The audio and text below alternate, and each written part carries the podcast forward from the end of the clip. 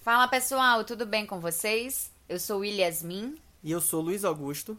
e hoje nós vamos falar sobre a programação do marcapasso transvenoso. Então solta a vinheta.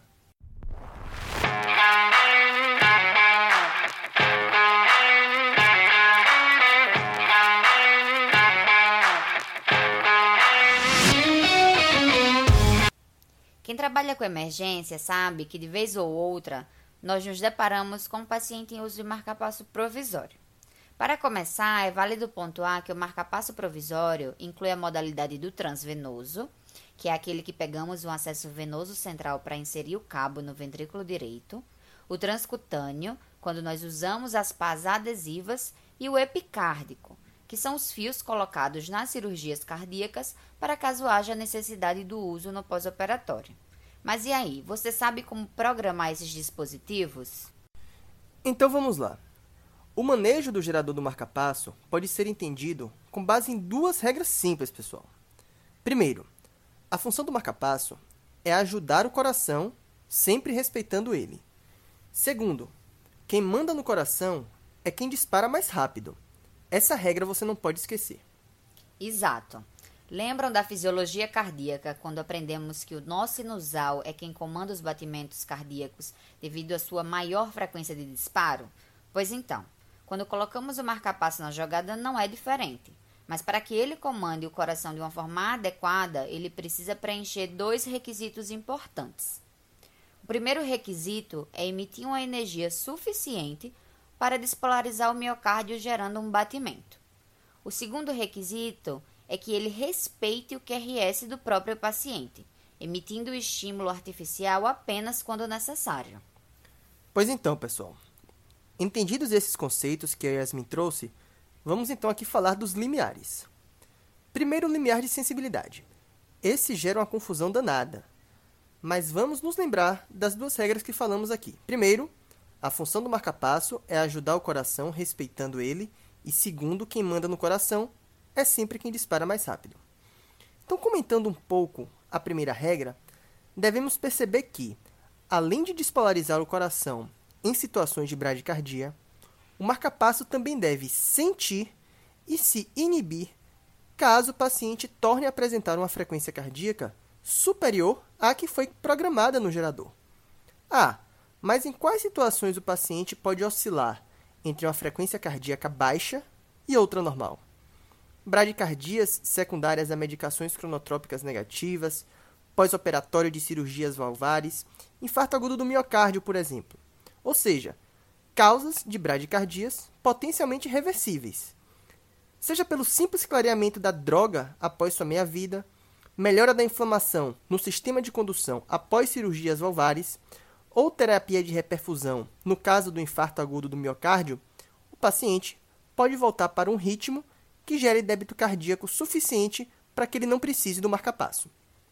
Perfeito. O grande risco do marcapasso não respeitar o ritmo do próprio paciente e competir com ele é que haja uma despolarização do marcapasso, né, que ele gere uma espícula sobre uma onda T do paciente, causando assim arritmias malignas e uma parada cardíaca.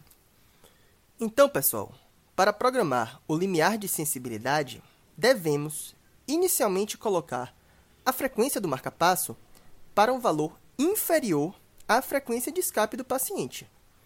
Desse modo, o que esperamos é que o marcapasso seja capaz de enxergar ou sentir todos os QRS próprios do paciente, pois, lembrando aqui a segunda regra, quem deve mandar no coração é quem dispara mais rápido. Programamos o aparelho inicialmente para a maior sensibilidade possível. No gerador, isso representa o menor valor numérico. E aí, nesse momento, devemos aos poucos ir diminuindo a sensibilidade do aparelho, que no gerador significa ir progressivamente aumentando o valor numérico, que nada mais é do que a energia que deve ser emitida pelo coração para que o marcapasso sinta o ritmo cardíaco. A partir do momento em que, programado a uma frequência cardíaca mais baixa, o marcapasso emitir uma espícula, significa que ele não mais estará reconhecendo o ritmo do paciente. E o valor imediatamente anterior a esse será o limiar de sensibilidade, portanto. Uma vez encontrado o limiar de sensibilidade, devemos programar o marcapasso para 50% desse valor numérico. Pacientes com bradicardias permanentes que estão aguardando marcapasso definitivo podem ficar naquele modo em que nós chamamos de assíncrono, pois nesses casos não há risco de haver competição entre o ritmo próprio do paciente e o marcapasso. Esse conceito do limiar de sensibilidade realmente pode gerar muita dúvida. Uma forma que gosto de explicar é que no limiar de sensibilidade você está avaliando uma característica do paciente. Você avaliará qual o tamanho do QRS do paciente para assim programar o seu marcapasso para enxergar aquele QRS. Então, como é uma característica do paciente, ele tem que estar no comando. Então, a frequência cardíaca maior tem que ser a do paciente. Dito isso, já sabemos que se o paciente tiver uma frequência cardíaca menor que a frequência cardíaca mínima do gerador, você não conseguirá testar esse limiar.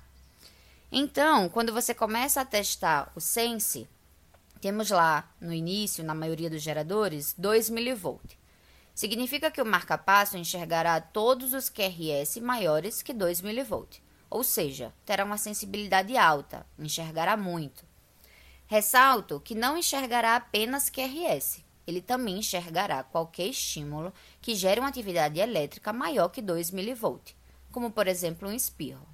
Então, você vai aumentando o valor do sense até perceber que o marcapasso começou a entrar. E como Luiz explicou, devemos deixar a metade do valor anterior, pois estaremos no valor de segurança entre conseguir enxergar o QRS do paciente, mas também não enxergar estímulos elétricos que não são QRS. Agora, o limiar de comando. Ele nada mais é do que a mínima energia necessária para que o marcapasso despolarize o coração. Então, aqui nós avaliaremos uma característica do gerador, ou seja, a frequência cardíaca maior deverá ser a do marcapasso. Isso mesmo. Para programarmos e testarmos o limiar de comando, devemos, primeiramente, programar a frequência cardíaca do marcapasso para um valor superior ao ritmo de escape do paciente. Lembram que quem manda no coração é quem despolariza mais? Na prática, iniciamos o teste programando o marcapasso com energia máxima, ou um valor sabidamente capaz de gerar captura elétrica, e vamos progressivamente reduzindo a energia de estimulação. Feito isso, o limiar de comando será a mínima energia necessária para despolarizar o ventrículo, visto no monitor como um complexo QRS. Por segurança, devemos programar a energia para três vezes o valor encontrado como limiar. Lembre-se que aqui estamos nos referindo ao marcapasso provisório, em que apenas um eletrodo fica posicionado no ventrículo direito do paciente, e o modo de estimulação é o VVI. No cenário de pós-operatório de cirurgia cardíaca, é válido lembrar que algumas vezes o paciente virá apenas com um fio epicárdico e não dois. Nesses casos, você deve solicitar o fio de marca-passo que você passará na pele do paciente para ter os dois polos e poder assim ligar o gerador. Lembrando que para o marca-passo funcionar, precisa haver uma diferença de potencial elétrico que gerará uma corrente de estimulação. Por isso a necessidade do segundo fio. Por fim, finalizamos aqui. Espero que vocês tenham entendido. Esse tema às vezes é um pouco confuso, principalmente essa questão do fio da pele. Nós mostraremos lá nas nossas redes sociais esse fio de pele. Para quem ainda não nos segue, nosso Instagram é o arroba Clube da Cardio. Temos também o Instagram do podcast, arroba Clube da Cardio Podcast, e o nosso site, clubedacardio.com.br. Aguardo vocês nas próximas. Até mais. Até a próxima, pessoal. Espero que tenham gostado.